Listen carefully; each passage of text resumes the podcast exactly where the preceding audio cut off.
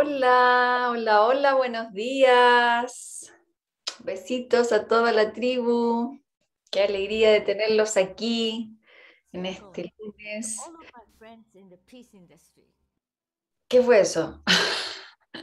Ah, tenemos invitados internacionales, parece. Ah, speaking English.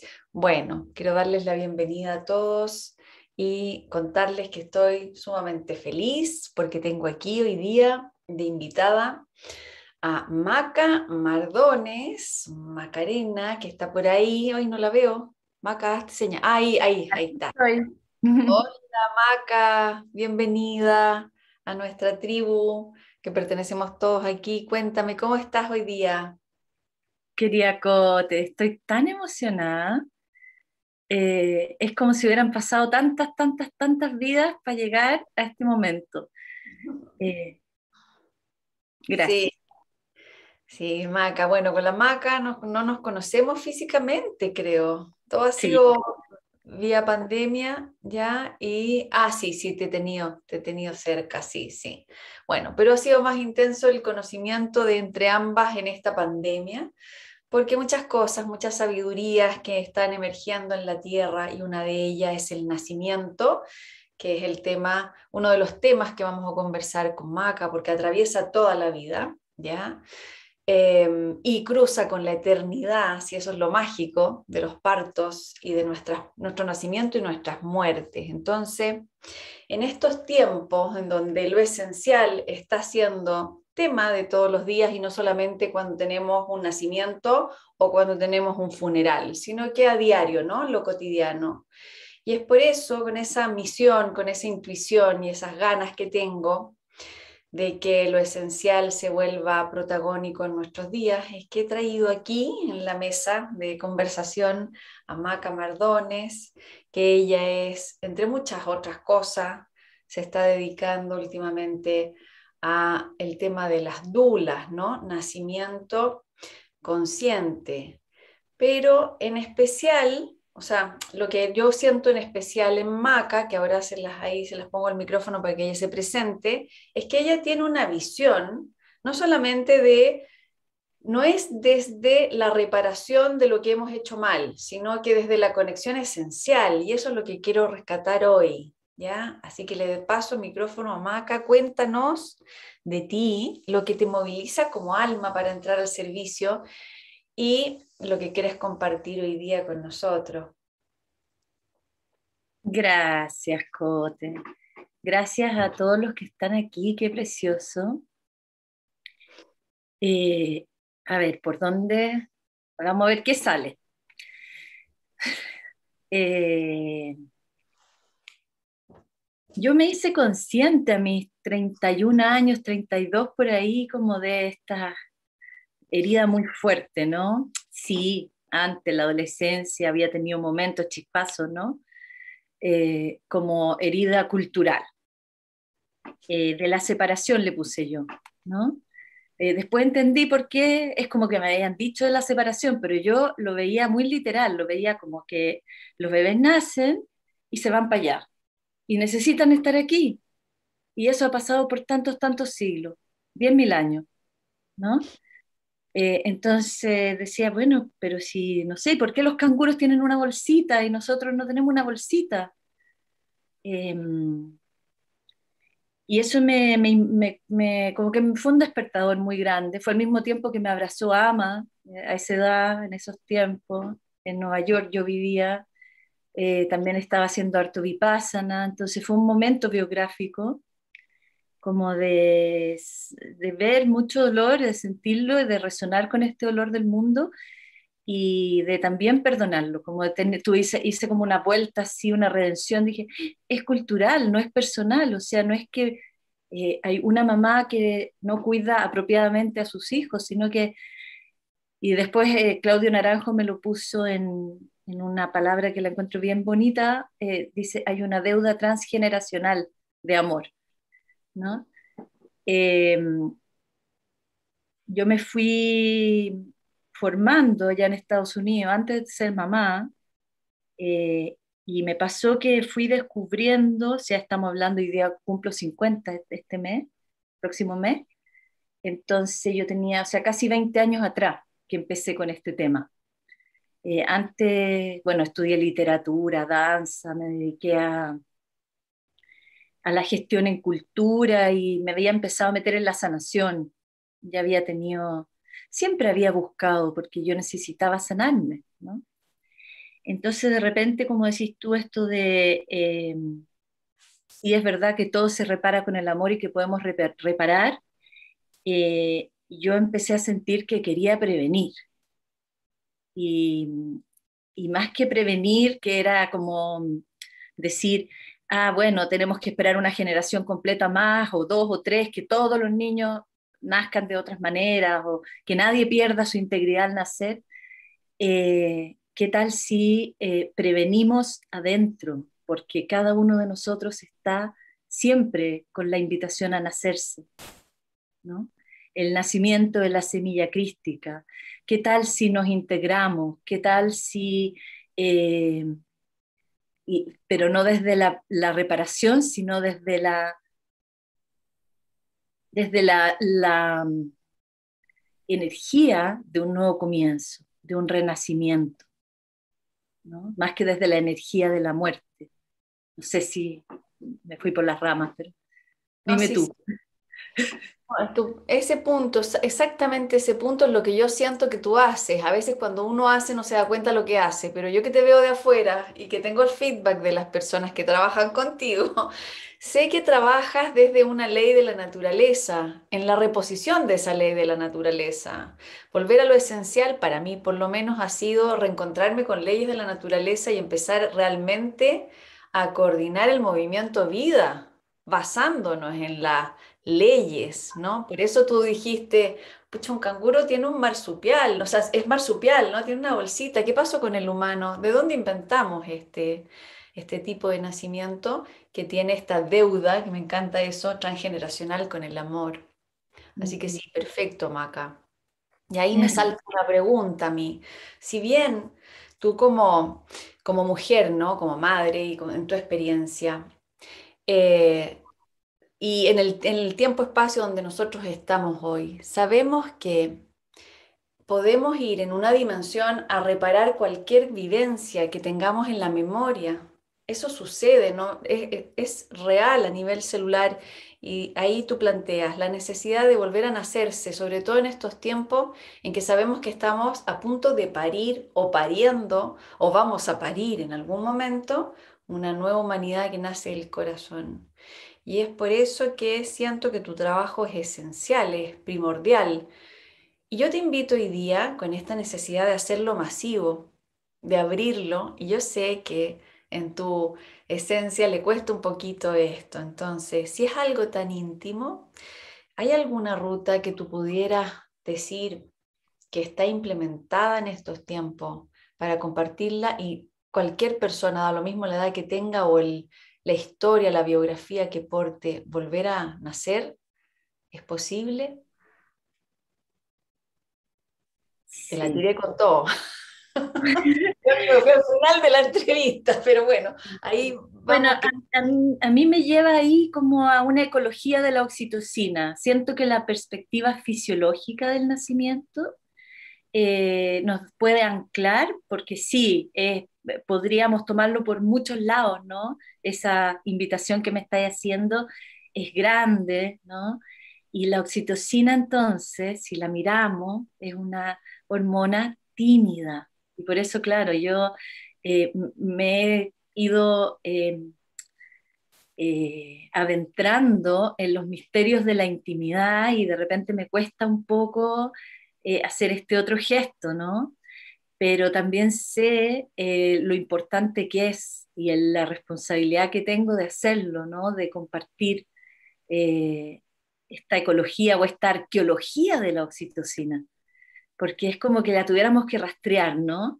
Si, si llevamos 10.000 años domesticando el nacimiento como cultura, ¿no? Y tampoco me voy a enojar con la cultura ni con el patriarcado, porque parte de esta mirada integradora es eh, elegir no estar en contra de nada. Entonces yo no estoy en contra de la biomedicina, no estoy en contra eh, eh, de la cultura, ¿no? sino que voy a elegir también amar la cultura eh, y observar y invitarlos a todos aquí a hacernos preguntas, ¿no? ¿Cómo ha sido esta domesticación? ¿Cómo por 10.000 años hemos instalado un montón de rituales de domesticación de la naturaleza? Y uno de los episodios eh, de la vida humana más domesticado ha sido el nacimiento. Entonces, cómo este paradigma del control ha, ido eh, incluso tiñendo como nuestras imágenes y ya todo el tiempo queremos como llegar a un modelo, a un guion, a una nueva receta, ¿no? Y, claro, es, eh, eh, hay algo ahí que es como sin guiones, sin receta, eh, y nos cuesta, me cuesta, nos cuesta. Entonces la fisiología me da una contención, porque la fisiología es muy libre, no da guiones ni, ni receta. Pero ¿qué dice? la principal hormona del nacimiento se llama oxitocina. Y esta hormona preciosa eh, es, eh, tiene hermanas, amigas que fluyen con ella, la melatonina, la endorfina, la eh, anestesia endógena, la posibilidad de tener propia anestesia en un propio proceso también de renacimiento, si la oxitocina puede fluir y las contracciones y expansiones del proceso de nacimiento están llenas de oxitocina, vamos a tener endorfinas y serotonina, vamos a poder vivir el proceso en gozo, a pesar de que las contracciones sean duras, de repente pesadas. Em, la oxitocina eh, es muy amiga, muy hermana con la melatonina también, que se libera en la pineal. Eh, la oxitocina es tímida, la oxitocina es antagonista con la adrenalina, a pesar de que la adrenalina también tiene una función en el parto, justo antes de que nazca el bebé, justo antes de que ocurra el reflejo de eyección fetal, sale disparado para afuera, eh, como está diseñado, ¿no? No está diseñado, la naturaleza no diseñó que diga puja, puja, ¿no? Eso es porque se inhibió lo natural. Lo natural es que pum, sale, ¿no? Como los gatitos que salen nomás. Entonces, justo antes de este reflejo de eyección fetal, hay una un shot de adrenalina endógeno en el proceso y que es parte de todos los procesos de maduración de la vida, está bien también pasar por un lugar que es como, me voy a morir, ¿no? Me voy a partir en dos, no sé, algo me va a pasar. Eh, eh, entonces la adrenalina es antagonista con la oxitocina y tiene una función y la oxitocina se libera en las estructuras arcaicas del cerebro, en el cerebro límbico y en el reptiliano no en el neocórtex. ¿Y qué hace la naturaleza? Cuando una mujer entra de parto, el neocórtex se va a dormir, naturalmente. Si ella tiene contracciones, se va a dormir. ¿Y qué hace la cultura? La despierta. La cultura, ya la voy a amar, pero es muy cabrona. Nuestros condicionamientos culturales son interrumpir los momentos más sagrados, desacralizarlo no permitir que sean, no dejarlos ser, como la canción, ¿no? Let it be. Creo que ese es un resumen de la fisiología que a mí me da como una contención, ¿no?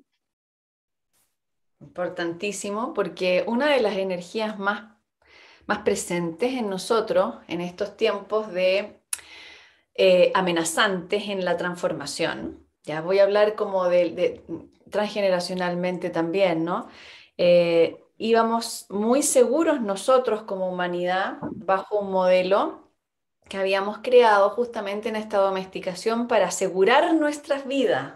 Ahí es donde eh, yo vuelvo al mensaje de los guías que me calman y me dicen, el humano no es, es más ignorante que malo, ¿ya? La maldad del humano es por ignorancia. Sea, somos más tontitos que malitos, por así decirlo, para reivindicarnos, ¿no? Para poder eh, hacer la unión, el puente que hoy día está requiriendo. Entonces, así como tú cuentas y narras que en, un parto, ¿ya? Eh, biológico, en un parto de nacimiento aparecen estas hormonas, hoy día nosotros enteros, así todo el cuerpo tierra está en un parto. Entonces tenemos estos levantones de oxitocina, ya que es la hormona del placer, para que nos vayan entendiendo así todos juntos, ¿no? Es la, hormona que, se provoca, que provoca placer y el placer expande, el placer relaja, ¿ya? Y el placer también invita a la aventura de la vida, si no, no estaríamos acá, ¿ya?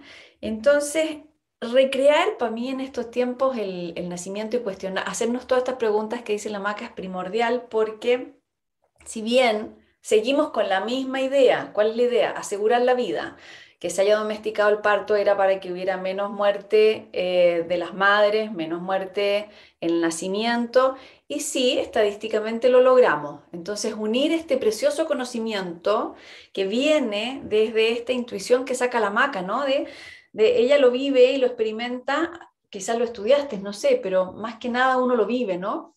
Cerebro reptiliano y cerebro límbico, que son nuestros cerebros primitivos, que están eh, cuidadosamente diseñados en la época de Lemuria. Entonces estamos haciendo un, un encuentro con partes de nosotros para poder hacer un encaje perfecto.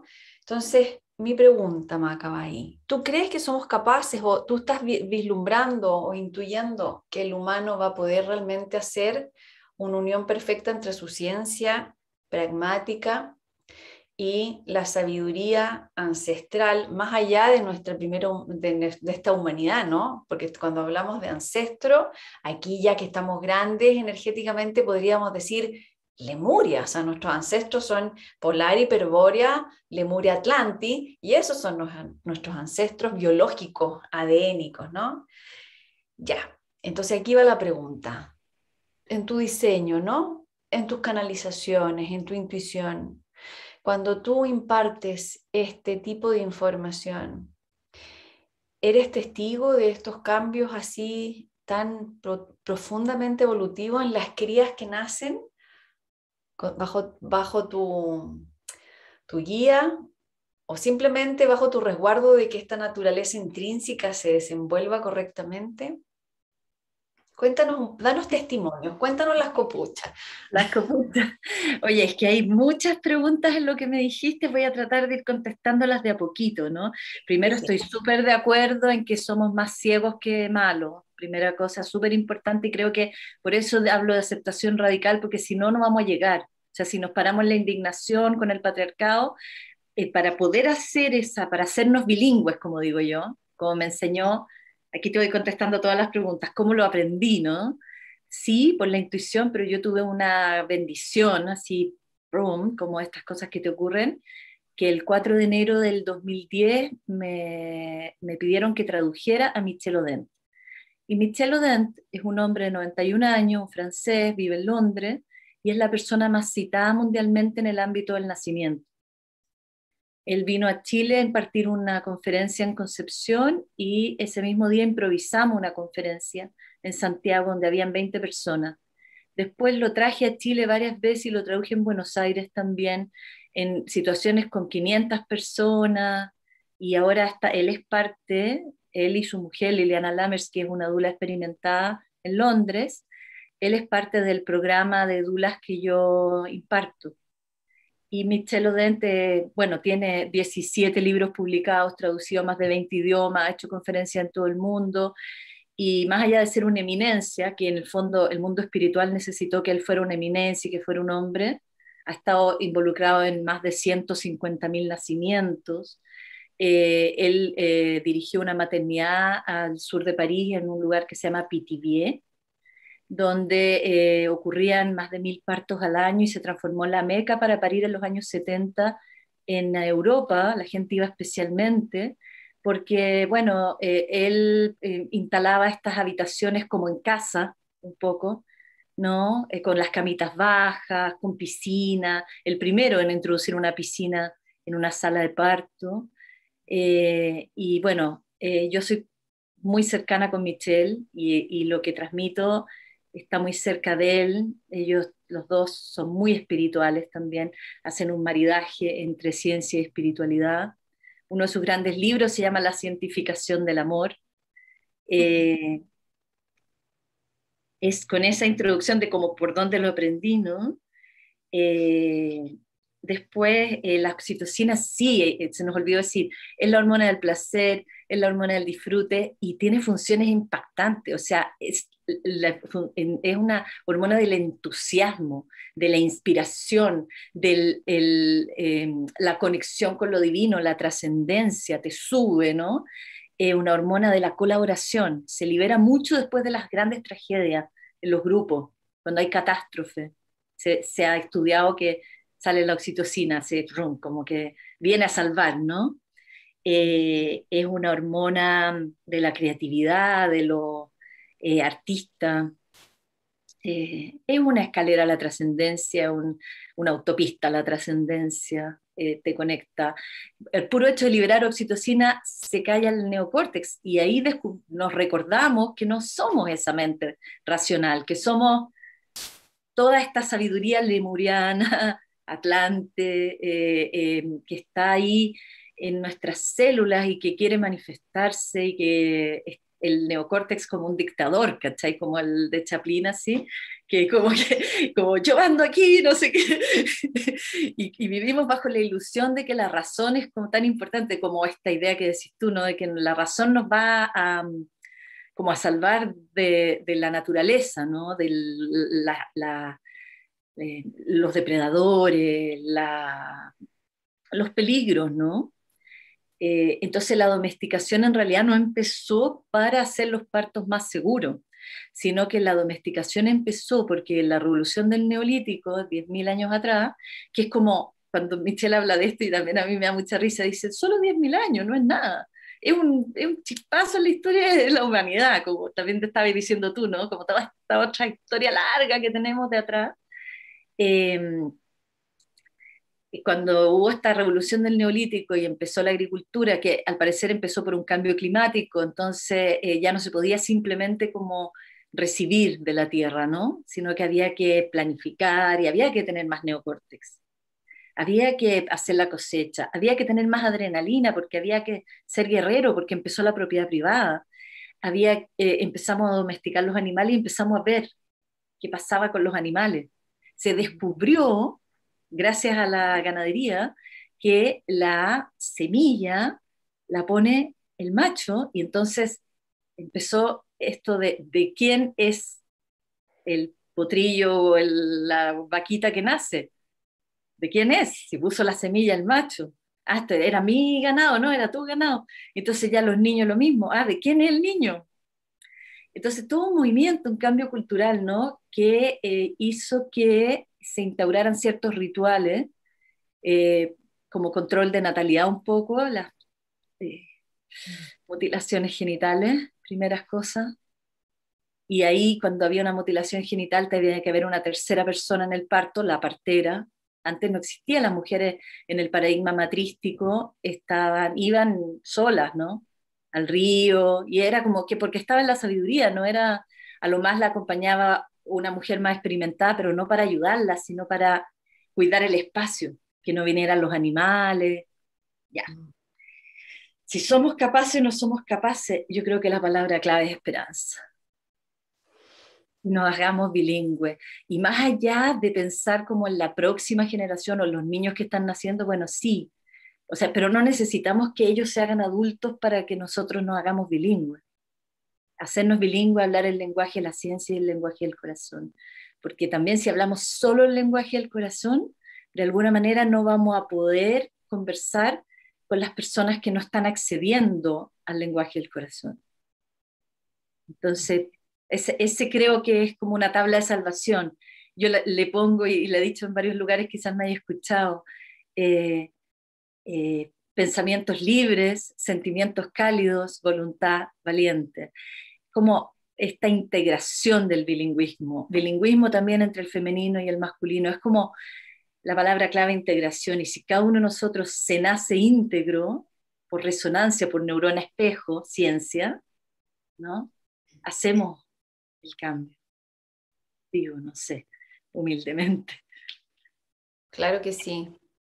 Claro que sí, sí. Me gusta mucho ese cambio de concepto a la esperanza, porque ahí entonces soltamos la ambición, el control y todo aquello que nace de, de bueno, es, mirar nuestros errores, ¿no? Es solamente mirar nuestros errores.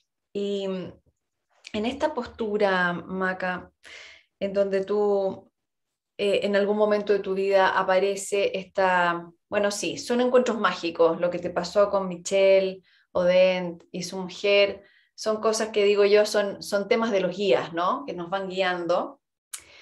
Y, que sean un poco nuestra experiencia de los últimos años ha sido contacto con personas que vienen estudiando hace muchísimo tiempo un poco solos, porque deben haber sido el camino de Michelle debe haber sido bastante solo contra viento y marea, ¿ya?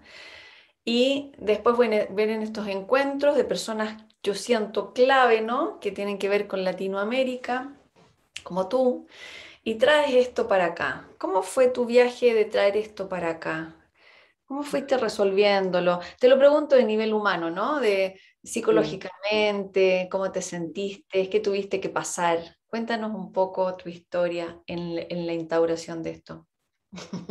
Tú decís que ya está instaurado, no sé, oye, atienta. Igual este año eh, y el año pasado siento que mucha más recepción, la verdad que estoy súper agradecida, pero me he sentido como una ola que golpea la roca y golpea la roca y golpea la roca como una persistencia y como tratando de enamorarme de la espuma, Que sale.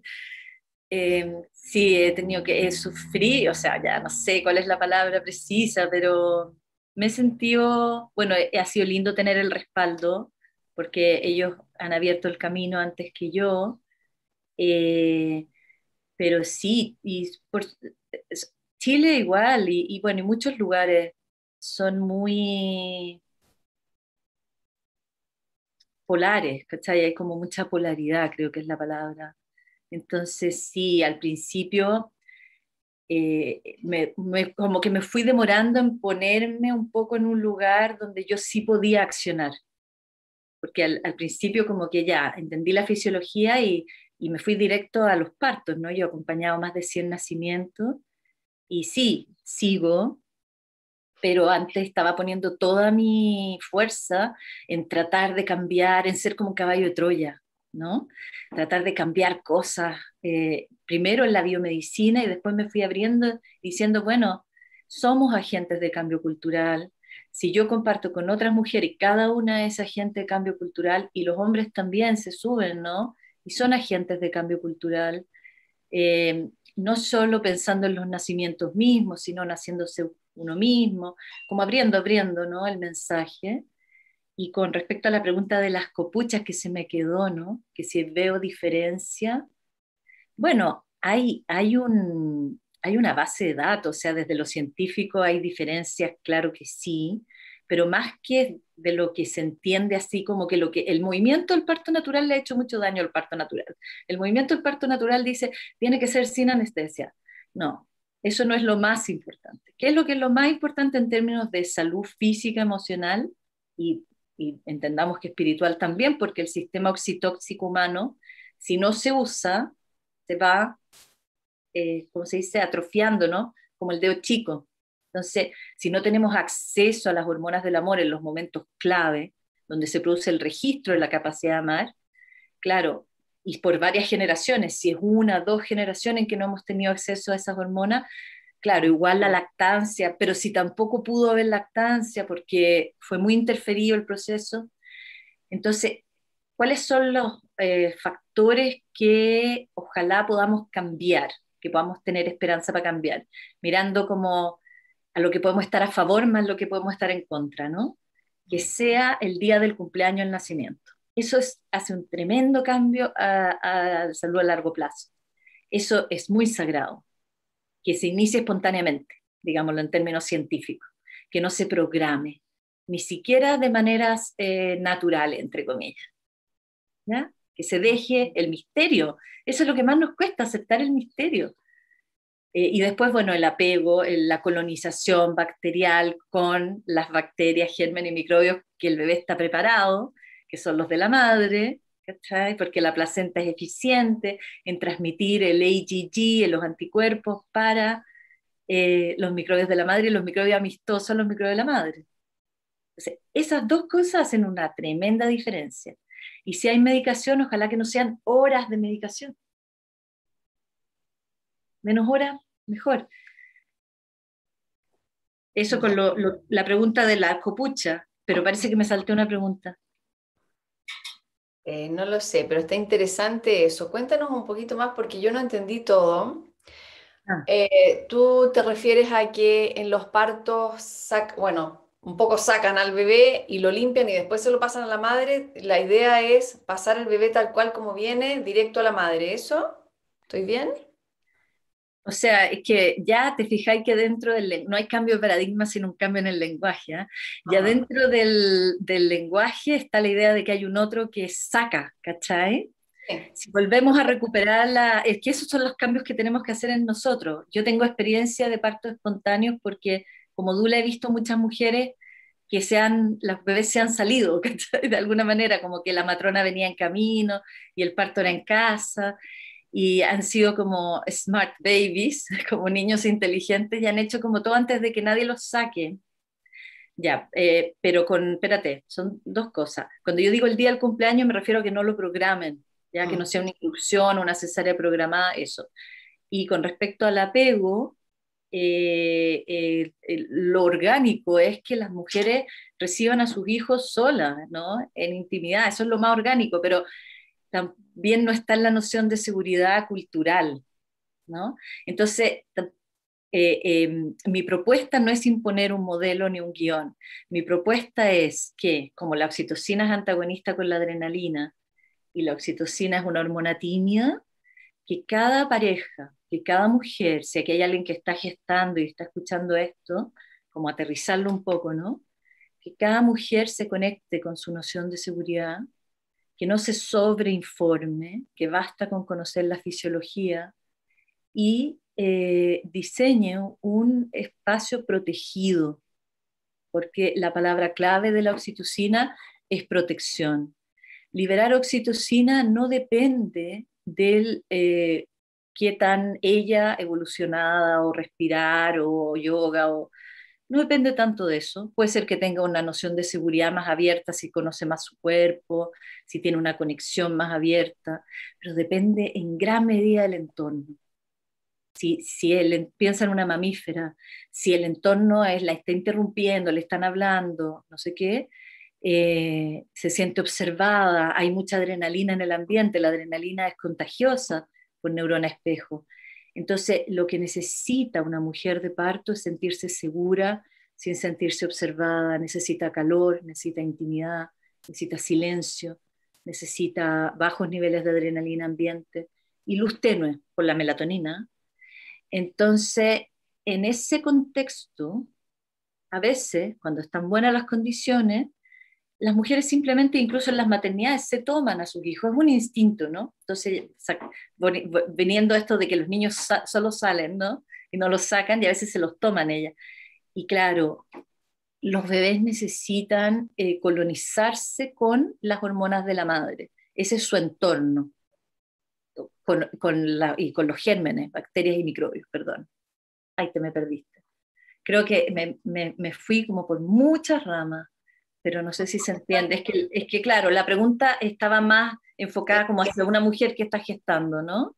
Sí. Como, ¿qué, ¿qué, puede hacer? ¿Cuál sería el nuevo modelo? Si hiciéramos un modelo, estaríamos a favor de que, de que no se interrumpa el embarazo y estaríamos a favor de que no haya separación postparto y estaríamos a favor de un entorno protegido, tranquilo, venerativo, que se puede conseguir de la siguiente manera. Te voy a dar un ejemplo, una copucha, ya acompañé a una mujer, era ella doctora, le encantó la fisiología.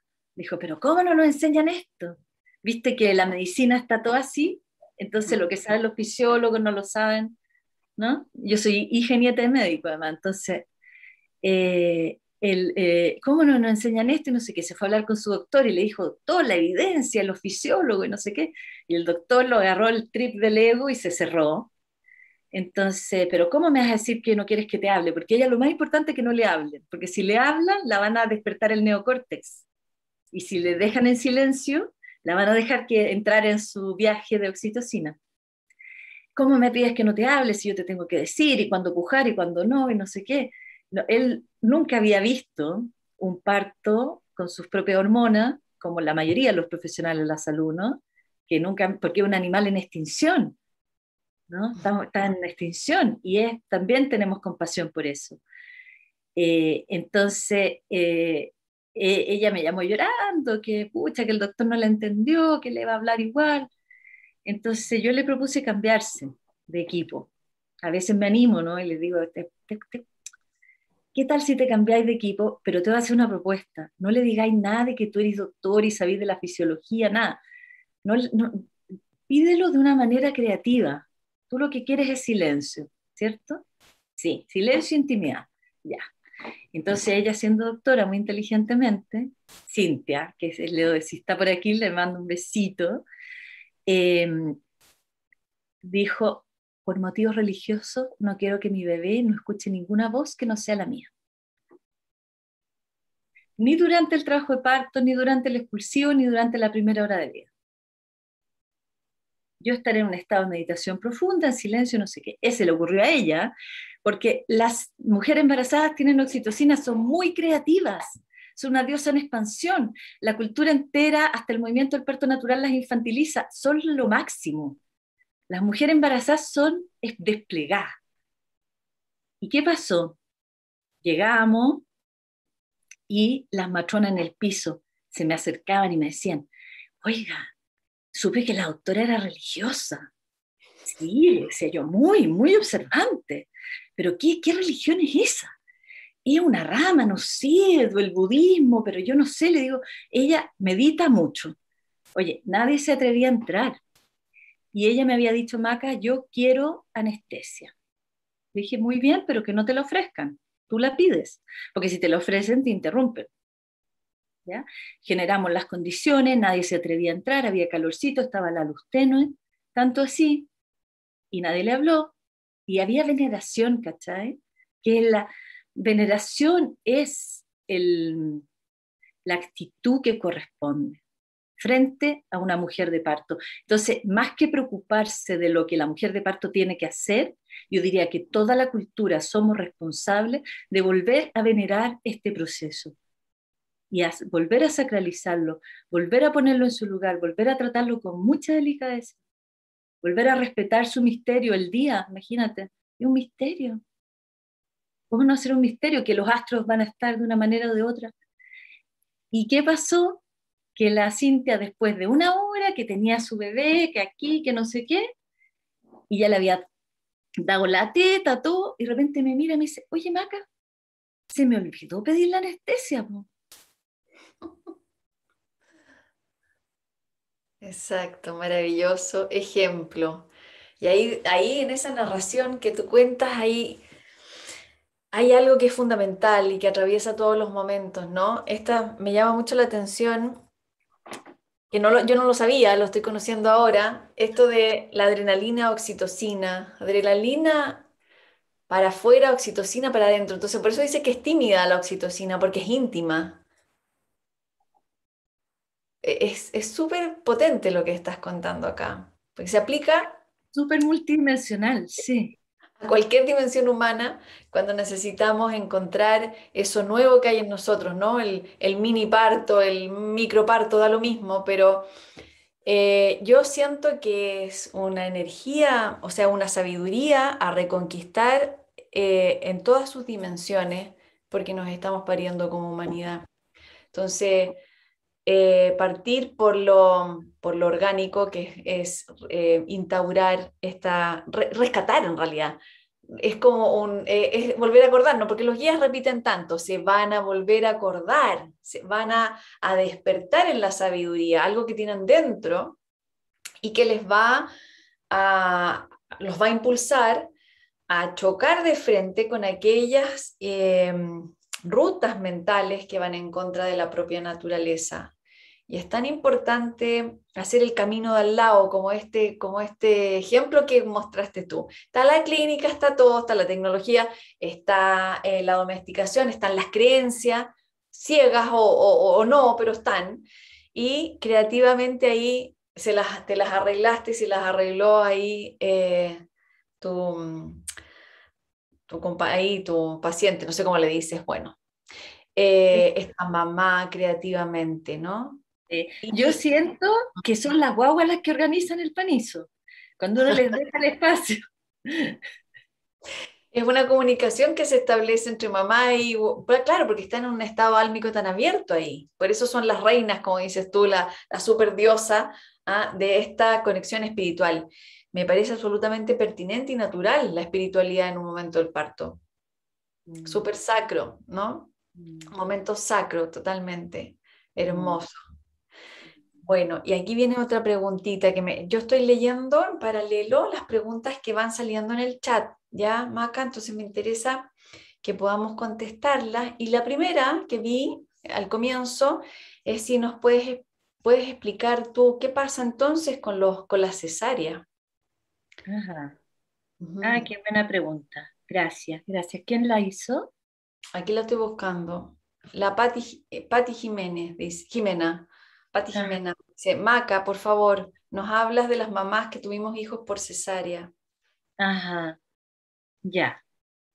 Eh, primero quisiera decir que esto de que la oxitocina es tímida también tiene que ver con que cuando me siento observada, me siento evaluada, eh, recuerdo que soy humana, como que el trance del parto o el trance oxitóxico de cualquier proceso de transformación es un momento en el cual como que me olvido de mi pequeño yo.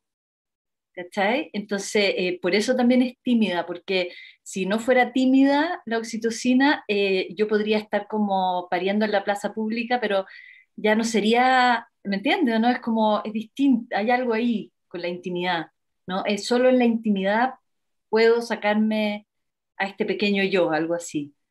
Sí, hay algo de eso que, que se me quedaba también con respecto a, esta hormona tímida, ¿no? Eh, la importancia del concepto de inhibición neocortical. Eso es, ¿cachai? De cómo la inhibición neocortical permite que ocurran muchas cosas en la vida. Eso. Y con respecto a la cesárea, bueno, yo no sé si yo puedo explicar la cesárea, yo creo que lo que, a ver, ¿cómo, ¿qué podríamos hacer con la cesárea? La cesárea es un viaje a la heroína es un permitir que te crucifiquen, que te abran para que salga tu hijo, ¿no? Tu hija. Eh, es una operación eh, de salvataje, está diseñada como una operación de salvataje, pero que por desconocimiento de las necesidades básicas de la mujer en trabajo de parto se ha transformado en una epidemia.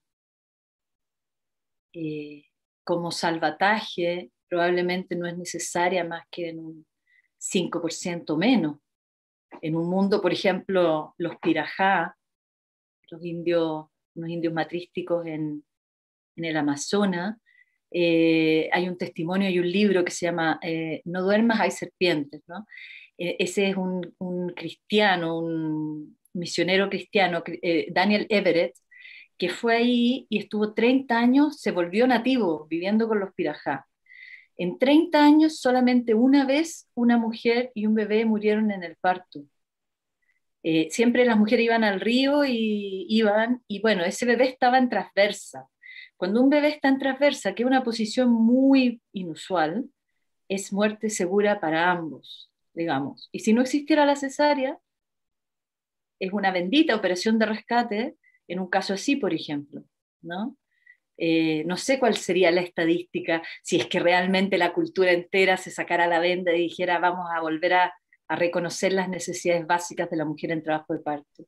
Pero la mayoría de las cesáreas ocurren porque el proceso hay un efecto como cascada, ¿no? El proceso se va haciendo difícil, o, o, también porque eh, la biomedicina eh, le hemos como entregado un poco, ¿no?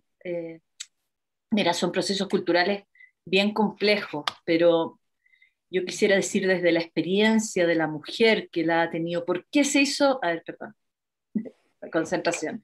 Estos son los temas políticos, entonces son difíciles. Em, se hizo epidémico por una variedad de motivos, ¿ya? No vamos a echarle toda la culpa a la biomedicina, también la cultura es responsable de esta ceguera, si conocemos las necesidades básicas, si sabemos que es algo que es como muy contracultural, dejar una mamá tranquila, sola, como esta mujer, o sea, y, protegerla, ¿no? que esté calentito.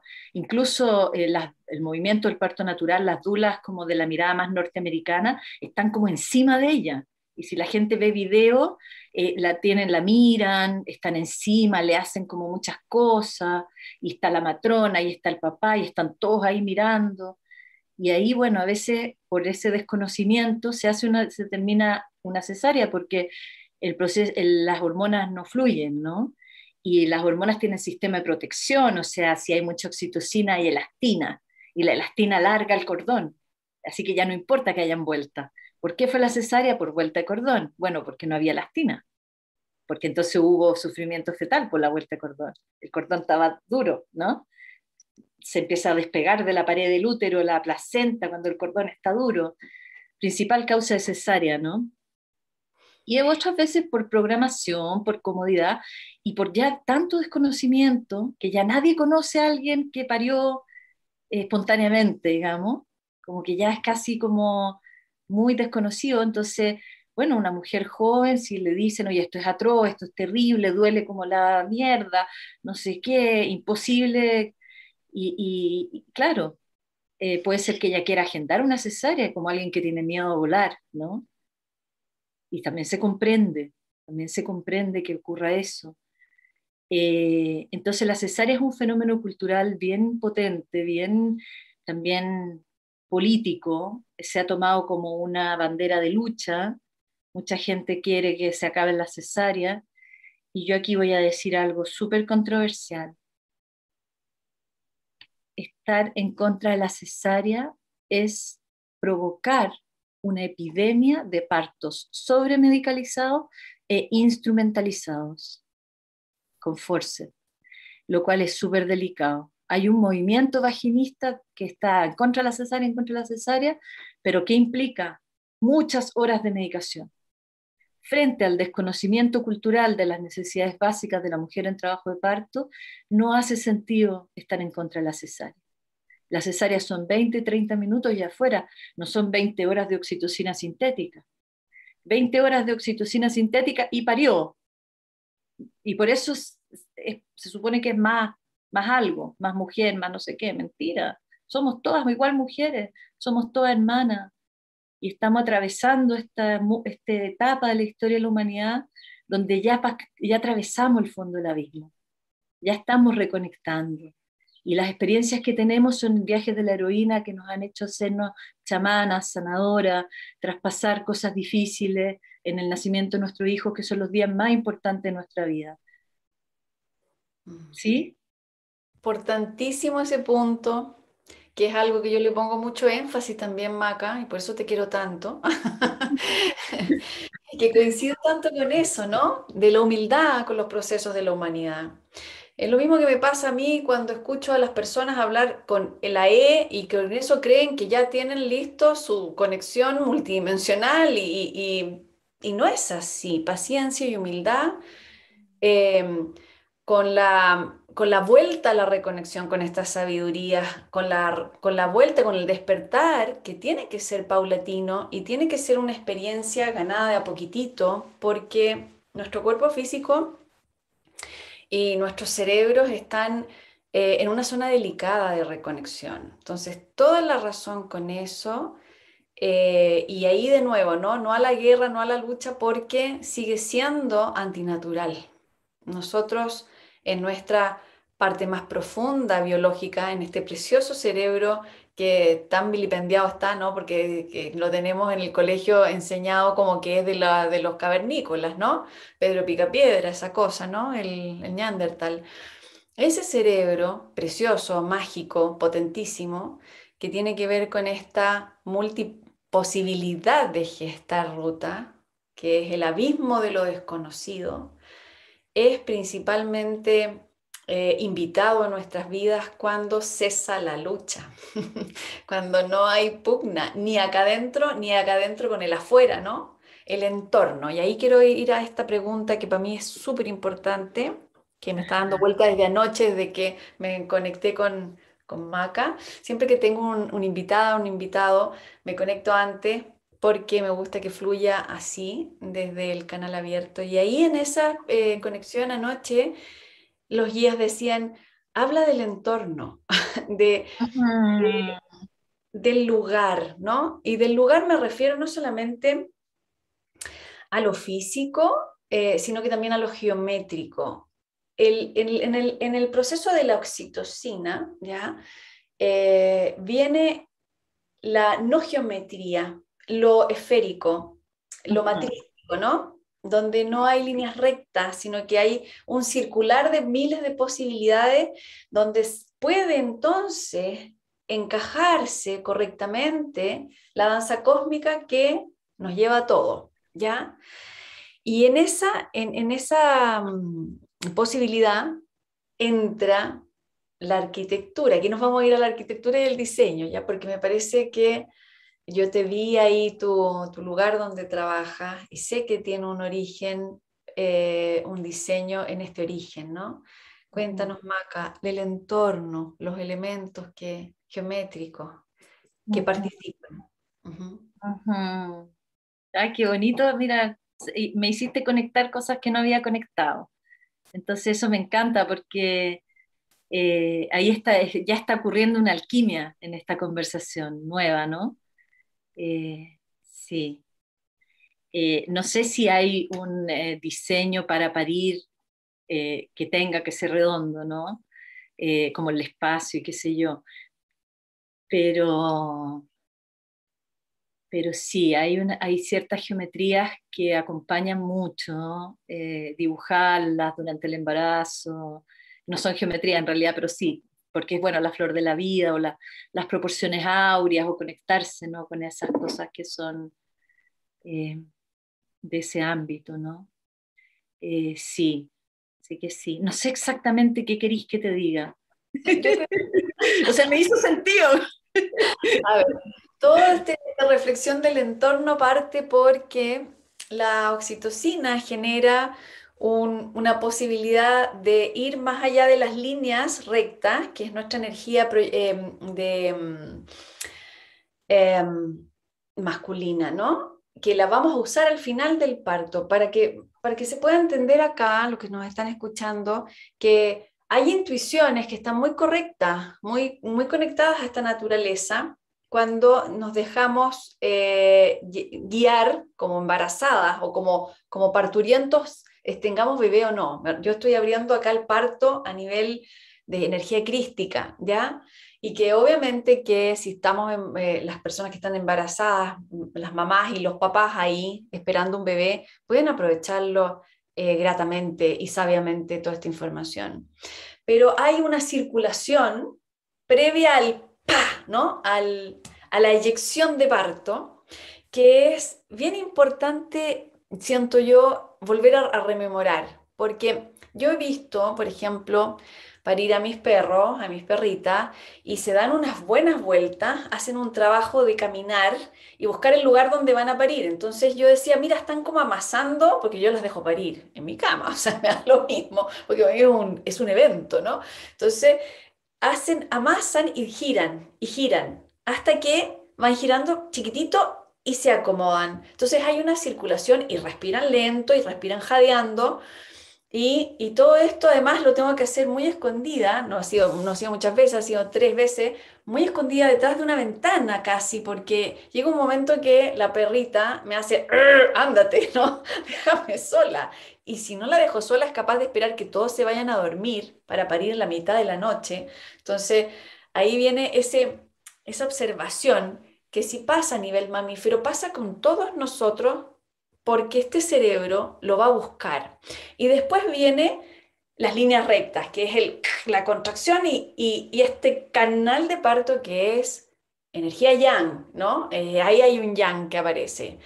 Pero todo esto, que son los nueve meses de girar circular, yo me acuerdo cuando estaba embarazada, y aquí va mi, mi biografía, que entraba a los domos ahí había un domo en, justamente en la comunidad ecológica. ¿ya? Y yo sentía este lugar, me sentía cómoda, cómoda energéticamente eh, expansiva y yo decía, aquí me cabe la guata, esa era mi, información, ¿no? Verbal. Hoy como que aquí me cabe la guata, ah, puedo respirar bien. Y empezaba a circular en la respiración naturalmente. Entonces, de ahí, y me quedé pensando mucho tiempo que la arquitectura debiera colaborar, porque es muy fácil el, el, el las versiones, ¿no? O sea, la, la, estructura. Entonces, está la circulación, pero también está lo que nos refleja el Fibonacci, ¿no? Que al final llega un punto. Y ese punto lo atraviesa una línea recta. Ah, ya sé, ahí me bajó algo, o te estoy interrumpiendo, perdón. No, no, no, no. Y ahí entonces eh, yo vi tu, tu lugar donde hace los talleres y dije, wow, esto es lo que yo sentí y no lo pude interpretar en ese momento cuando estaba embarazada. Sí. Entonces, sí. Yo creo que es súper importante lo que estáis diciendo, es precioso, pero que me da mucho miedo que alguien que esté embarazada crea que se tiene que construir un espacio redondo que tiene que, ¿entiendes? O que las clínicas tendrían que ser redondas, que tuviéramos que cambiar algo rígido del mundo, ¿no? Eh, como que eh, creo que el entorno todos nosotros cuando acompañamos a un otro que está en un proceso de transformación, un parto álmico o en un parto real, aunque no estemos ahí físicamente, es como cómo gestionarle esta redondez, que no haya esquina, que no haya durezas, que sea blandito, ¿no? que sienta que tiene todo el espacio para sí, Mm. Todas estas cosas que estáis diciendo. Entonces, un entorno propicio es un entorno de em, seres humanos que vuelven a sacralizarlo, ¿no? Y que vuelven a reconocer el femenino, porque este es como el retorno, estamos en eso, pues. Sí, que ahí como que me diste una pista, que es la pista del retorno del eterno femenino, y, y por eso de repente uno se empieza a cuestionar, ¿y por qué nos sentamos con eh, ángulo recto? ¿Y por qué tenemos eh, cuatro esquinas en la... Eh, ¿Y por qué vivimos así? ¿No? arquitectónicamente.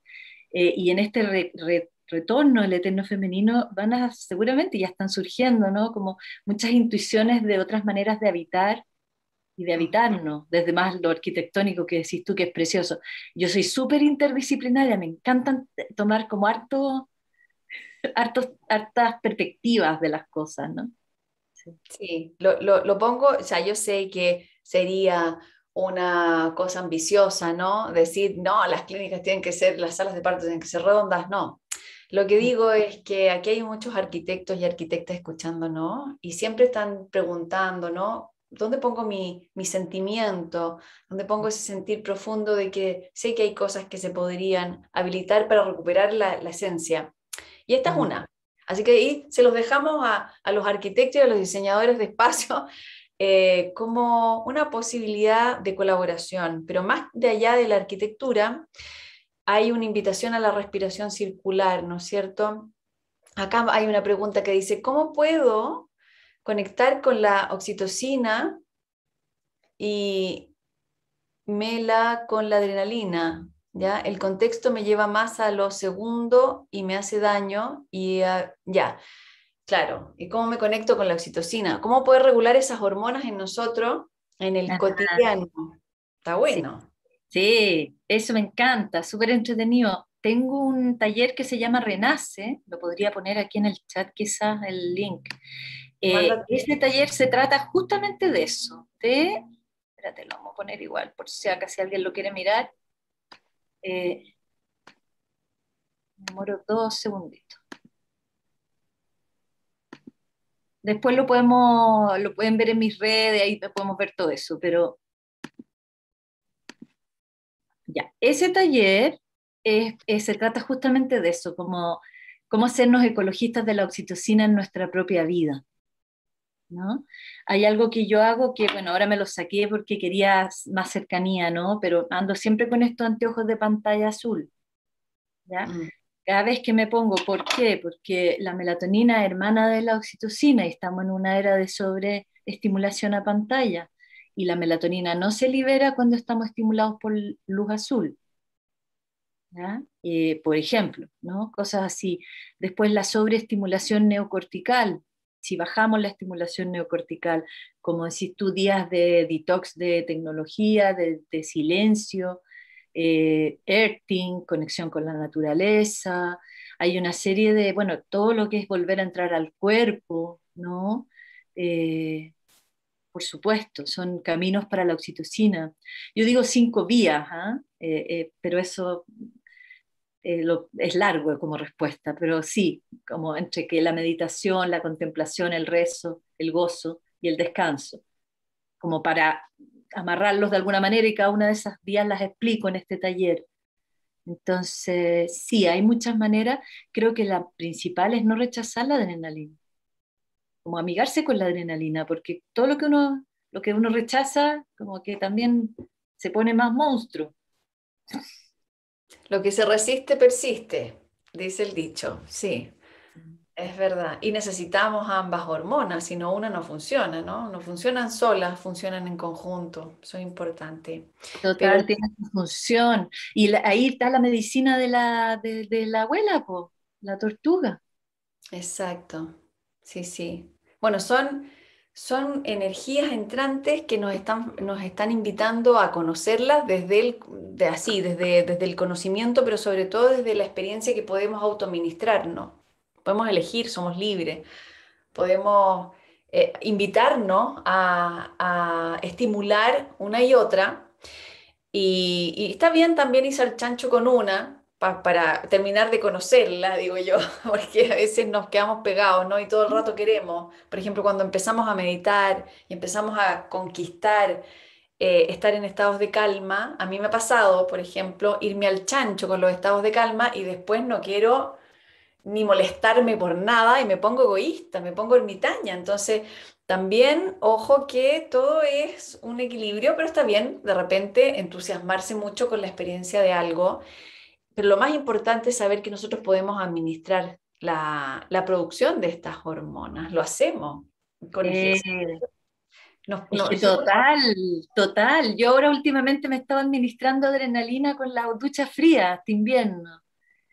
Y, tiene un sentido, te fijáis, te, te, enciende la pasión, te enciende las ganas de ir a la vida. Y, claro, durante mucho tiempo había estado muy ecologista de la oxitocina. Ahora, en general a la cultura le falta más oxitocina que adrenalina, digamos. Pero sí, uno se puede ir al chancho. Sí, saber ahí conversar con lo que requerimos y saber que podemos hacerlo con cosas muy simples. Por ejemplo, lo que acaba de decir la maca. Bueno, ¿quieren adrenalina? Están muy, muy pasivos, muy pasivas. Bueno, pónganle, pónganle rock y ducha fría en invierno. Exacto. Maca, voy persiguiendo las preguntas de las personas acá, ¿ya? Entonces dice aquí, ¿algún diseñador, arquitecto? Ah, no, esto es interno, ya, ahí. Ahí está preguntando la, Julia algo por lo que hablamos de los espacios, ¿ya? En todo caso, con respecto a eso, entender que nosotros podemos autocrear un espacio arquitectónico adentro sin que esté afuera, ¿ya? Sí. Ah, ahí tú me querías que habláramos de respiración. Eso está súper interesante. Si quería, introdúcemela. Sí. O me lanzo. entendiendo que nosotros somos una de las especies magníficas que podemos tener respiración consciente, ¿ya? Mm. Yo siento que la respiración consciente viene al rescate de la respiración orgánica, que se nos olvidó, ¿ya? Porque cuando yo veo a mi perrita parir, que respira súper bien, y no tiene, yo no le estaba diciendo respira profundo, ahora puja, lo que estábamos hablando, ¿ya? Siento que la conciencia al humano se le ha otorgado para poder rescatar aquella esencia, ¿ya? Vamos en rescate de. Entonces, ahí el trabajo de la respiración, por lo menos en mi experiencia en los partos, fue la clave, más allá de organizar el espacio, hablar con los médicos y la matrona, que un poco no fue tan genial como, como tu paciente, pero sí pude intervenir y pedir ya ciertas condiciones eh, y no fueron juzgadas y fueron respetadas, y que para mí fue clave. Pero una de las claves fue que me dejaran respirar a mi forma, que la matrona no interviniera en ahora respira, no, voy a respirar profundo cuando se me dé la gana, y, pero porque hice un trabajo previo de comunicación conmigo. Entonces, Maca, cuenta no. Si una mm. persona va, quiere parir a través de estos sistemas, ¿Qué tanto tiempo requiere de entrenamiento con la respiración o qué nos podría sugerir? Mira, aquí de nuevo, eh, con, con, mucho, mucho amor, te voy a decir que no hay cambio de paradigma, sino un cambio en el lenguaje. Sí, el lenguaje, estamos haciendo diccionario. El nuevo diccionario. Es que, eh, eh, claro, lo que pasa es que el movimiento del parto natural norteamericano ha sido muy prevalente en Sudamérica y em, estamos usando, y yo también cuando empecé antes de conocer a Michelle, a mí Michelle me cambió esto, ¿no? El, hace 10 años atrás, 11 años atrás. Entonces, el, la palabra entrenamiento, ¿cachai? La idea de que hubiera que entrenar algo. ¿Por qué? Porque todo lo que se entrena es neocortical. No hay nada que se pueda entrenar en el límbico y en el reptiliano. Ahí está todo, de, es como memoria. Entonces, es como apagar el neocórtex para que eh, aparezca el, la sabiduría límbica reptiliana, ¿no? Entonces es solo una palabra, porque lo que tú decís es muy accurate, es muy preciso, ¿cachai? Pero es la palabra entrenamiento, que después alguien puede creer, me falta algo, y no le falta nada, porque tiene toda su sabiduría dentro, ¿no? Y más que nada, la única cosa que yo propongo, por lo menos durante la gestación, en términos de preparación, tres. Uno es, haz lo que te da placer disfruta, practica cosas que te dan placer, comprométete con lo que te da placer, hazle espacio en tu vida. Porque en ese momento, que si a alguna le gusta nadar, a otra le gusta meditar, a otra le gusta bailar, o se va a la clase de yoga, pero no te comprometas con el programa. Por ejemplo, eh, aquí hay un programa de preparación para el parto, yoga prenatal, no sé qué, y te pague los nueve meses y lleve ya. No, no te comprometáis con ningún programa escucha, vaya a ese lugar y, y si ese espacio, como decís tú, porque uno genera su espacio interior, pero también el espacio exterior, uno se merece que resuene porque es un momento de vulnerabilidad. Entonces, a donde sea que uno vaya, resonaste, te gustó, gozaste, quédate. Un poquito, no te comprometas, no pagues los nueve meses. Quédate una vez más, dos veces más, tres veces más. Y ahí, en general, eh, en ese gozar, se entra en esa respiración que tú decís, ¿cachai? Como que es natural, como que empieza a... Como las mismas hormonas, la prolactina y todo, eh, generan ciertos movimientos fisiológicos, las mismas hormonas del parto, eh, que la mujer casi por sentarse al sol ya entra en esa respiración. Entra, puede entrar, pero tiene que darle espacio. ¿Cachai? Si no hay espacio para eso, que en el fondo cuando uno dice entrenamiento está diciendo practica, ¿no? Pero practicar es darle espacio a que eso ocurra. Si yo ando en la vorágine, no paro, tengo en mi lista de tareas una tras otra, no voy a tener espacio para que eso ocurra. La otra, a mí me, encanta el canto como preparación prenatal, porque no tiene forma, no tiene, eh, como quien dice, no tiene como un dogma, está muy relacionado con el gozo, con la expansión, y se respira ahí, y se genera harta capacidad respiratoria y todo. Y, lo peor es hacerse muy autoconsciente, porque si me hago muy autoconsciente, en el parto voy a estar controlando. Entonces la gente que hace, por ejemplo, hypnobirthing, hipnosis para el parto, que es un método de preparación, yo lo estudié. Esto es el conductismo, el conductismo, que es una corriente de pensamiento en los años 50, gestionó la idea de que eh, eh, eh, prepararse era como hacer estas prácticas y no sé qué, ¿cachai? entrenarlo y todo eso. Entonces yo lo hice, el hypnobirthing, y me pasó que, claro, que en el parto mismo estaba como tratando de cachar si lo estaba haciendo bien, si lo estaba haciendo mal, que, que, que cómo hay que hacerlo, como que no me conecté realmente, ¿cachai? Y mm. se me inhibió, igual al final logré parir sin medicación, no sé qué, en casa, eh, con mi primer hijo, pero con un montón de interferencias, ¿cachai? Sin reflejo eyección fetal, tuve que pujar a fuerza. Y, y claro, porque estaba muy imbuida con la, esta cosa de que y el, el, sentimiento de inadecuación surge al tiro cuando uno activa el neocórtex. Y esto mm. va, es también es muy multidimensional, ¿cachai? Entonces, cualquier cosa que a la mujer le haga sentir que le falta, que tiene que aprender, yo en general las trato y porque además aprendo mucho de ellas, ¿cachai? No le digo tú tienes que hacer esto, tienes que hacer lo otro, mm. sino que las trato de verlas en toda su expansión y reflejarles eso. Ay, qué hermoso, porque... La tercera, ay, perdón, la tercera preparación, la melatonina. Bajar la estimulación por luz. Mira. La melatonina, sobre todo en las últimas semanas. Eh, la melatonina eh, eh, es responsable del desarrollo del, del sentido del olfato, la intuición, la pineal de las nuevas generaciones, es hermana con la oxitocina, cuidarse la melatonina, no exponerse a mucha luz, estar con el ritmo circadiano si estás embarazada, mirar la luna, cantarle a tu bebé en el vientre y nutrir la vida en tu interior. Es hermoso. Nutrir es nutrición física, pero también espiritual, ¿no? Nutrición. Qué fantástico. Me encanta, eh, porque ahí uno, eh, me queda clarísimo el, estado de trance del parto con todos esos ingredientes. y se aplica a muchos momentos de la vida, no solamente al parto, Maca, que, que sabio es el proceso biológico para explicarnos cuando tenemos que parir algo de nosotros también. Una receta magistral ahí nos diste. Mirar la luna, cantarle al, a la semilla, cantarle a la semilla crística y nutrir la vida, y irse para adentro. Para adentro, ¿no? Precioso, exquisito. Aquí hay una pregunta.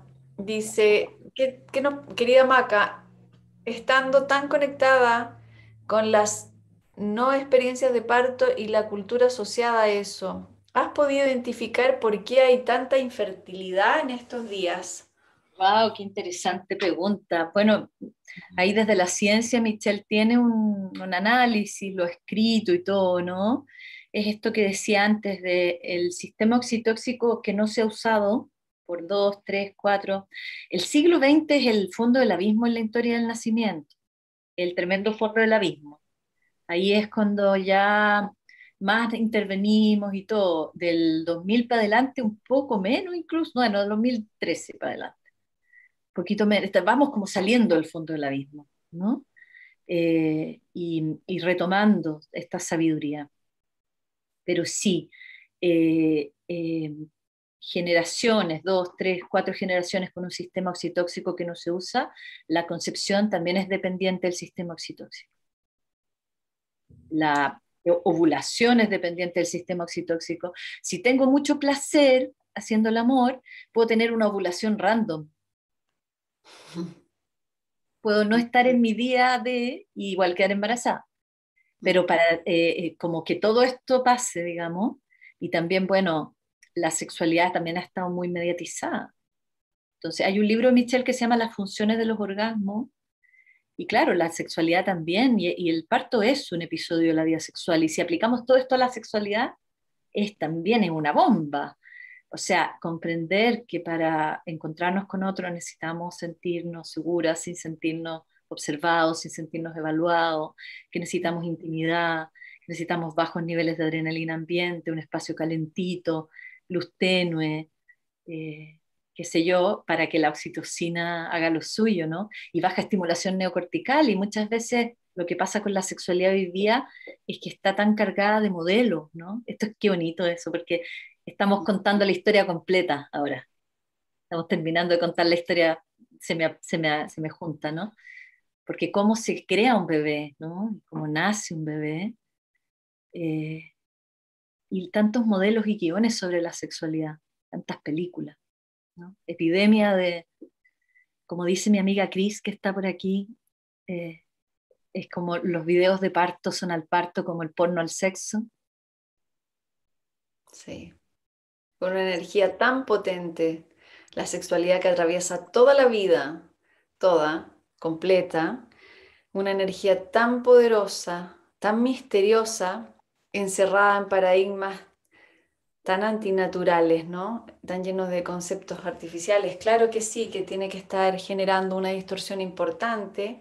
Y ahí yo quiero volver a, este cerebro, ¿no? Primitivo que se entera de alguna manera lo que, este, para mí este es el, sombrero, ¿no? O el velo de Isis que tenemos que limpiar, ¿ya? En, en, idioma egipcia, ¿ya? Y en idioma de los esenios, este, este velo del neocórtex que contamina y que tapa este cerebro, que sostiene como un gran pedestal el, el eje del humano en su eternidad, ese eje está sostenido por el gran cáliz de la sexualidad humana. Entonces, ahí eh, entender que la fertilidad la tenemos en, el ojo de la mira de este sistema, ¿no? Aquí están las conversaciones profundas con el sistema Tierra y galáctico diciendo, si el humano no rectifica, ¿no? Si el humano no vuelve a reconectar con su, con su flujo natural, la, la vida se restringe y eso lo vemos en cualquier ecosistema. Entonces, claro que tiene que ver con este abismo que estamos atravesando y las respuestas sabias eh, en, el, en, nuestro sistema conectado al todo. Entonces, para mí, la imagen que yo te puedo dar acá y que te puedo compartir también acá, que nosotros estamos sostenidos por, por esto y el sacro, ¿no? El sacro que es lo sagrado que sostienen estos dos cáliz que se conectan aquí. Nosotros tenemos que girar la visión hacia adentro para poder volver a esta naturaleza sabia, estable, eterna. Ah. Esta parte nos comanda el para afuera. Entonces estamos así y hemos estado así. Yo te diría que hace muchos milenios, porque incluso hay registros en, en nuestros pueblos ancestrales donde ya empiezan a desvirtuar el parto, donde ya hay un, mm. mal entendimiento, un, una desnaturalización en donde sacan a las guaguas, las tiran al río para que se vuelvan fuertes, para que sean guerreros, porque se entiende, ahí ya, desde ahí ya hay una, una sobre... Em, y, es la, hormona de la, de la, adrenalina, ¿no?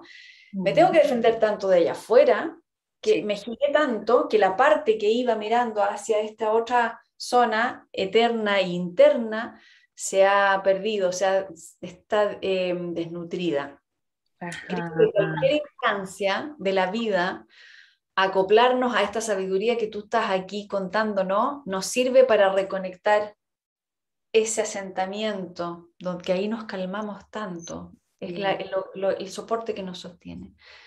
sí, qué bonito, me hace tanto sentido, se me junta totalmente, total, totalmente. Muchas gracias. Eh, bueno, aquí hay una pregunta que dice, ¿cuál es la relación de la abuela Ana con estos temas? Por supuesto que todo esto que estamos hablando, ¿no? La abuela Ana es el, es el cerebro primitivo y por eso que está asociada en los pueblos chamánicos a la tortuga, porque es un, es un dinosaurio, ¿no? Es un animal primitivo. Previo a todo este neocórtex y toda su, su estimulación. Entonces la abuela Ana viene a decirnos que eh, no, tenemos que volver a meter la cabeza dentro del, viste que las tortugas se meten entera en su caparazón, habítense adentro, porque ahí adentro está toda esa sabiduría que de alguna manera se fue desconectando y se, y se va desconectando en los puentes de los chakras. ¿ya? Cada uno tiene aquí sus, sus computadores centrales conectados al cielo y a la tierra y en algunas zonas se nos ha ido desconectando, pero el mayor de, la mayor desconexión la, que primero debiéramos ir a, al salvar es la sexualidad. El chakra 2. Porque en la función de la potencia de dar la vida, eh, se quedó entonces restringida a la sintetización, ¿no? A, sintetizar la vida.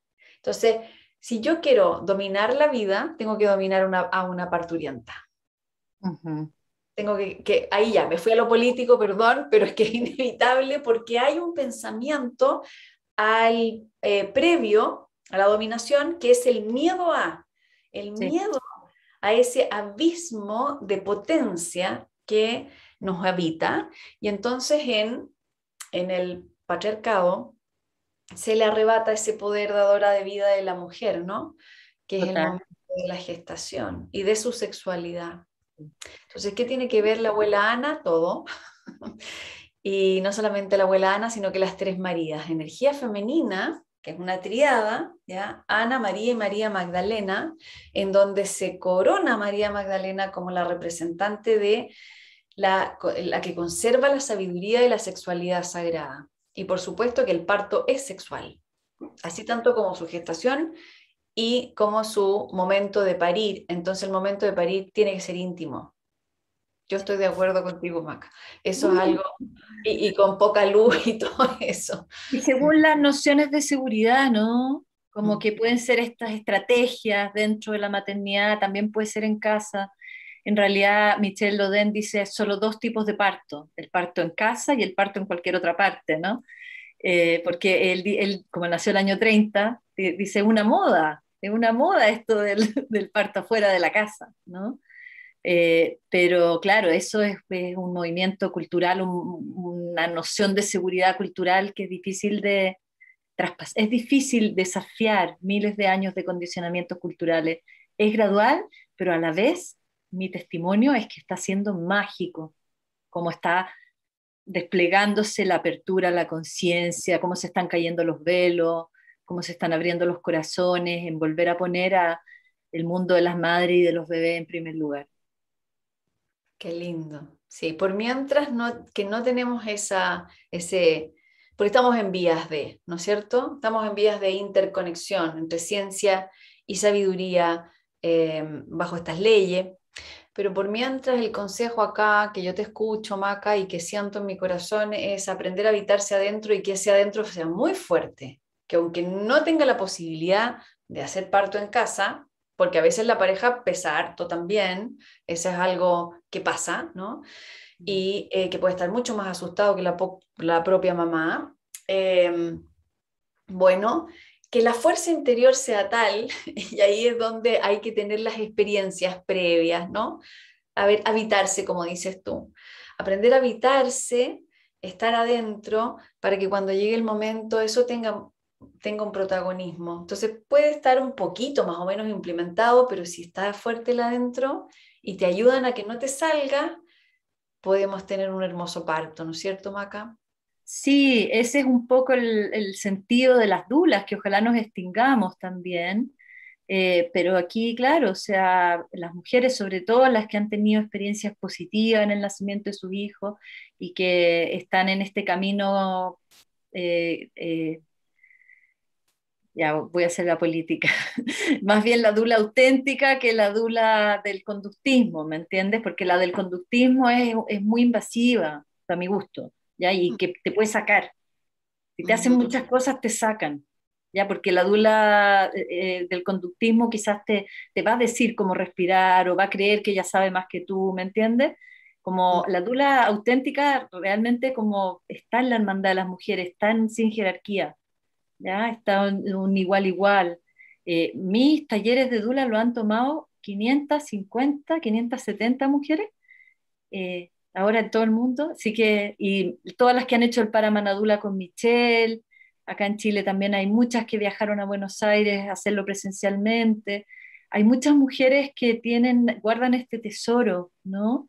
Eh, y a veces también es, la más auténtica es una amiga, una hermana, que tiene una experiencia positiva y que tiene una noción de la fisiología porque vio a su perrita parir, por ejemplo. Y eso, eso ya es un lujo, y que haya sido más de una vez, Cote, en tu caso, eso ya, eso es, está, eres un animal en extinción. Ya nadie tiene mascotas, ya nadie, y si las tienen, no están operadas de antes. Mm, Como conectarse con las leyes de la naturaleza, con la fuerza de la vida, con esta experiencia, eh, eh, son muy pocas las personas, ¿no? O como la muerte también ha sido muy mediatizada, ¿no? Ya, ya nadie sabe, nadie ha visto a alguien morir por sí mismo. Sí, mm. y nadie sabe qué hacer, cómo proceder, ¿no? Sí. Cómo, cómo autoguiarse, sí. Bueno, son estos tiempos de cambio, de encuentro más que de cambio, de un gran encuentro, un encuentro profundo en la intuición del humano. Y mm, aquí yo pasaría ya, no sé si, si vas a querer, Maca, compartirnos una vivencia, o sea, guiarnos en una experiencia. Sí, eh, quizás la gente está cansada. Yo tengo una propuesta que dura 12 minutos y que es un viaje interior.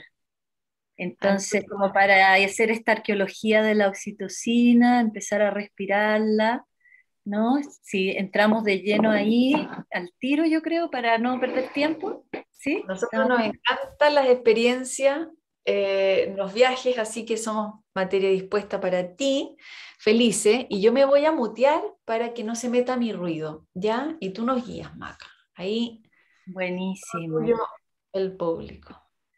Ya. Entonces les voy a invitar a que cierren sus ojitos y empiecen a viajar piel adentro.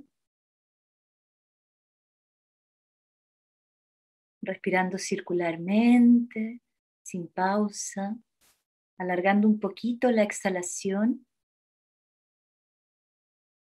Cada vez más, sin pausa, alargando la exhalación, abriendo la nuca, soltando la nariz, la mandíbula, los hombros, los codos, las manos.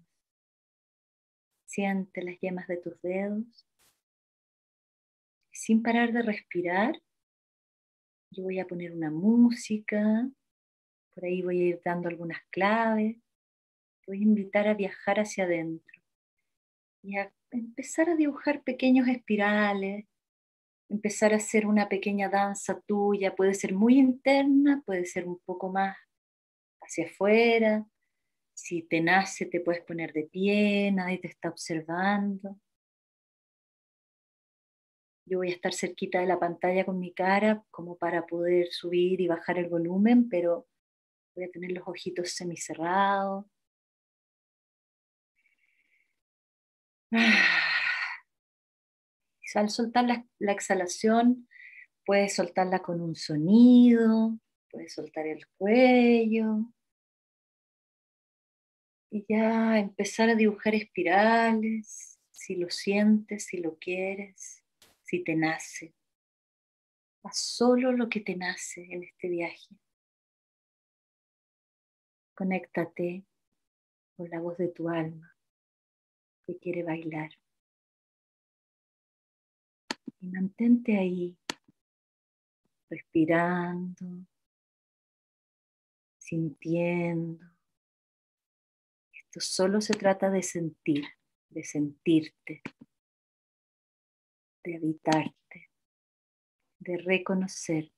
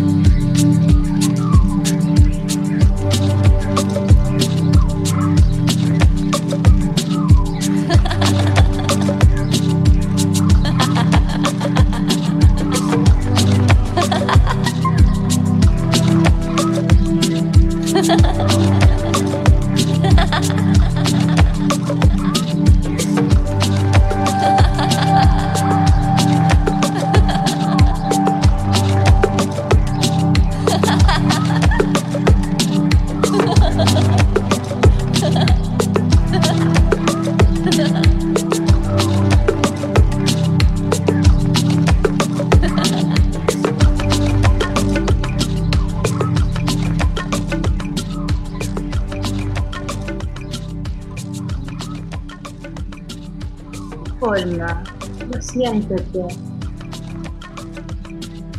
Espiral. Espirales con tu corazón, espirales con tu cadera, espirales con tu cabeza, espirales con tus brazos, manos. Manos son las mensajeras del corazón Fílmate a la madre tierra, la profunda. Dice que se abra tu tierra, las plantas de los pies serán. Vera, suelta.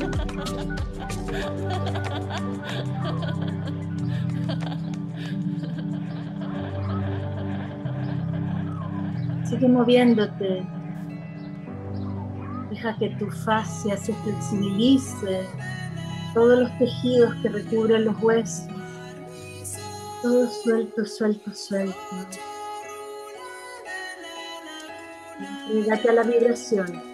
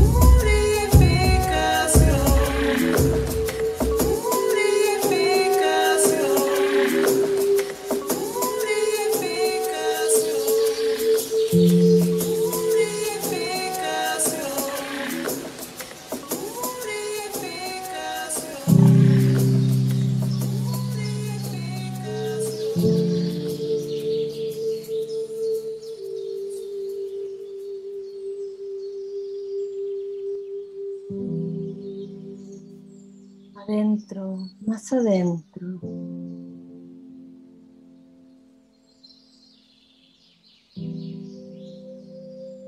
Más y adentro.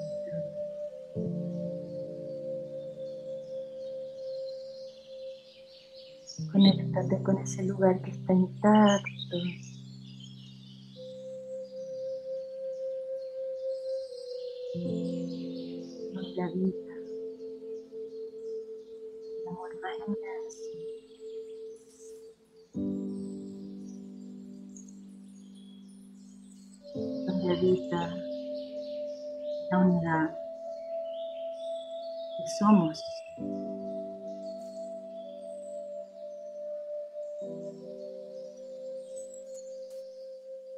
Suelta la garganta. Descansa en ti. regálate toda tu atención.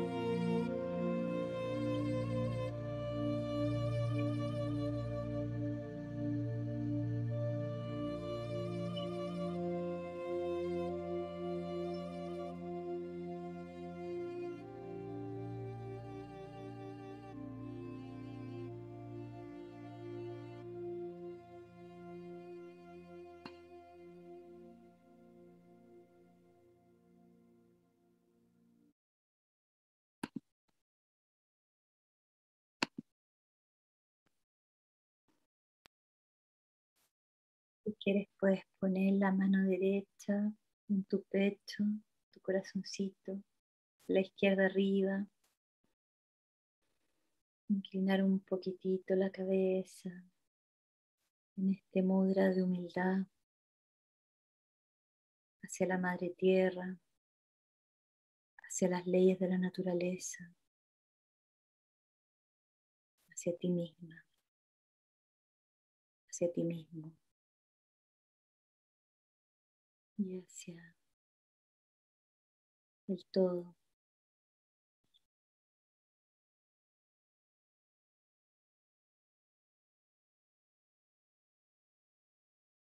Y cuando vayas estando más lista, más listo,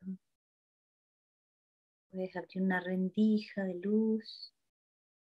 Puedes frotar tus manos, generar un poquito de calorcito en tus manos y pasarte las manos por las partes del cuerpo que lo piden, gesto. Podemos poner la cara que teníamos antes de nacer el pecho, las suprarrenales, cadera, muslos, hombros, brazos, axilas.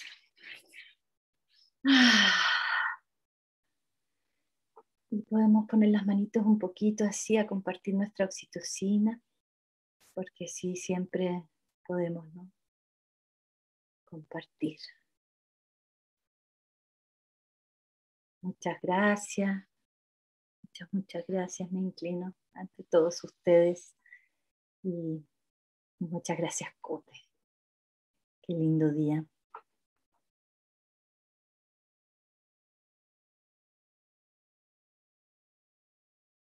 Está ahí silenciada. ¿Te cortaron?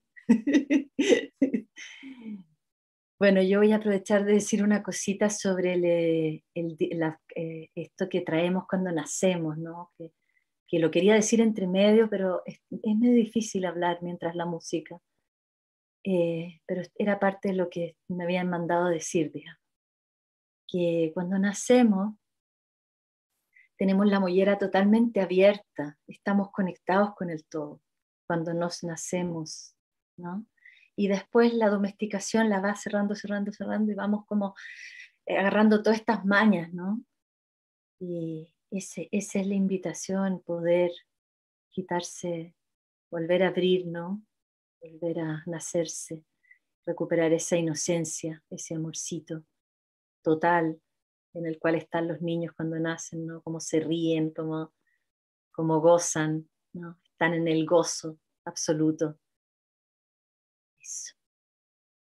que tengan un día precioso. Les voy a eh, regalar la música también, la voy a poner aquí en el chat, la pueden copiar el link mientras la cote se vuelve a la voz.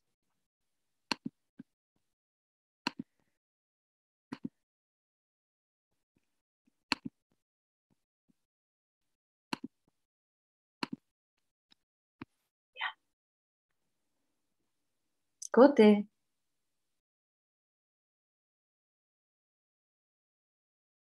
Mándame un WhatsApp.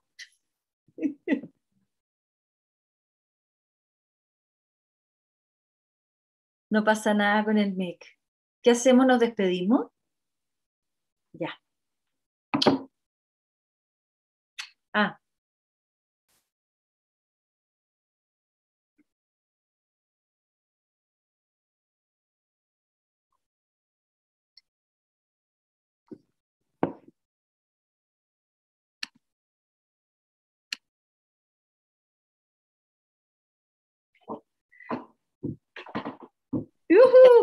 se me había olvidado.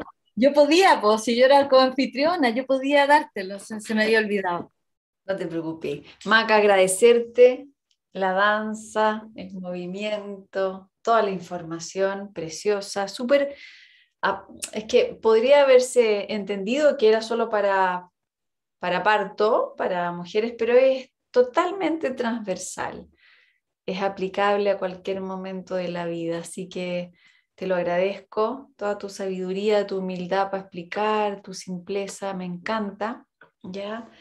Y bueno, el, el mensaje que yo más atesoro de esta experiencia es esto de entender y de tener la esperanza permanente de que tenemos la perfección adentro, que tenemos el, el circuito completo, ¿no? La sanación completa adentro, irse adentro y dignificarse, sacralizar la vida con todos sus momentos, es la medicina de estos tiempos. Y por eso para mí era tan importante traerte a esta entrevista hablar de esto, porque si bien tú lo has manifestado a través de un oficio en particular, que es el parto, eh, se abre la sabiduría completa de la vida, de estar aquí en el planeta. Entonces, nada, súper agradecida, estoy muy emocionada con todo lo que hablamos y agradecida también de la concurrencia y de que hayan podido acompañarnos en esta danza. Dejarlo ser, let it be, nos quedamos con eso. Gracias, Maca, linda, te quiero un montón. Y te mando un beso enorme y a todos, besitos. Muchas, muchas, muchas gracias. Lindo. Ahora sí nos despedimos, Maca, linda. Gracias por tu generosidad. Gracias a ti por la tuya, hermanita. Hermanita, sí. Linda. Un abrazo gigante para todas las guaguitas recién nacidas. Acabamos de nacer con nuestra mollera abierta. Y así que a caminar, aunque sea un poquito, es bueno que los que estén de día y no tan tarde, hagamos eh, integración caminando y respirando, porque fue, fue profundo, fue re profundo el viaje. ¿Ya? Un besito. Qué bueno que lo dices. Yo a veces que soy tan intensa y como que no dimensiono. Sí, tomen agüita. Muchas gracias. Chao, chao, chao. Chao. Linda tribu, linda maca. Nos vemos.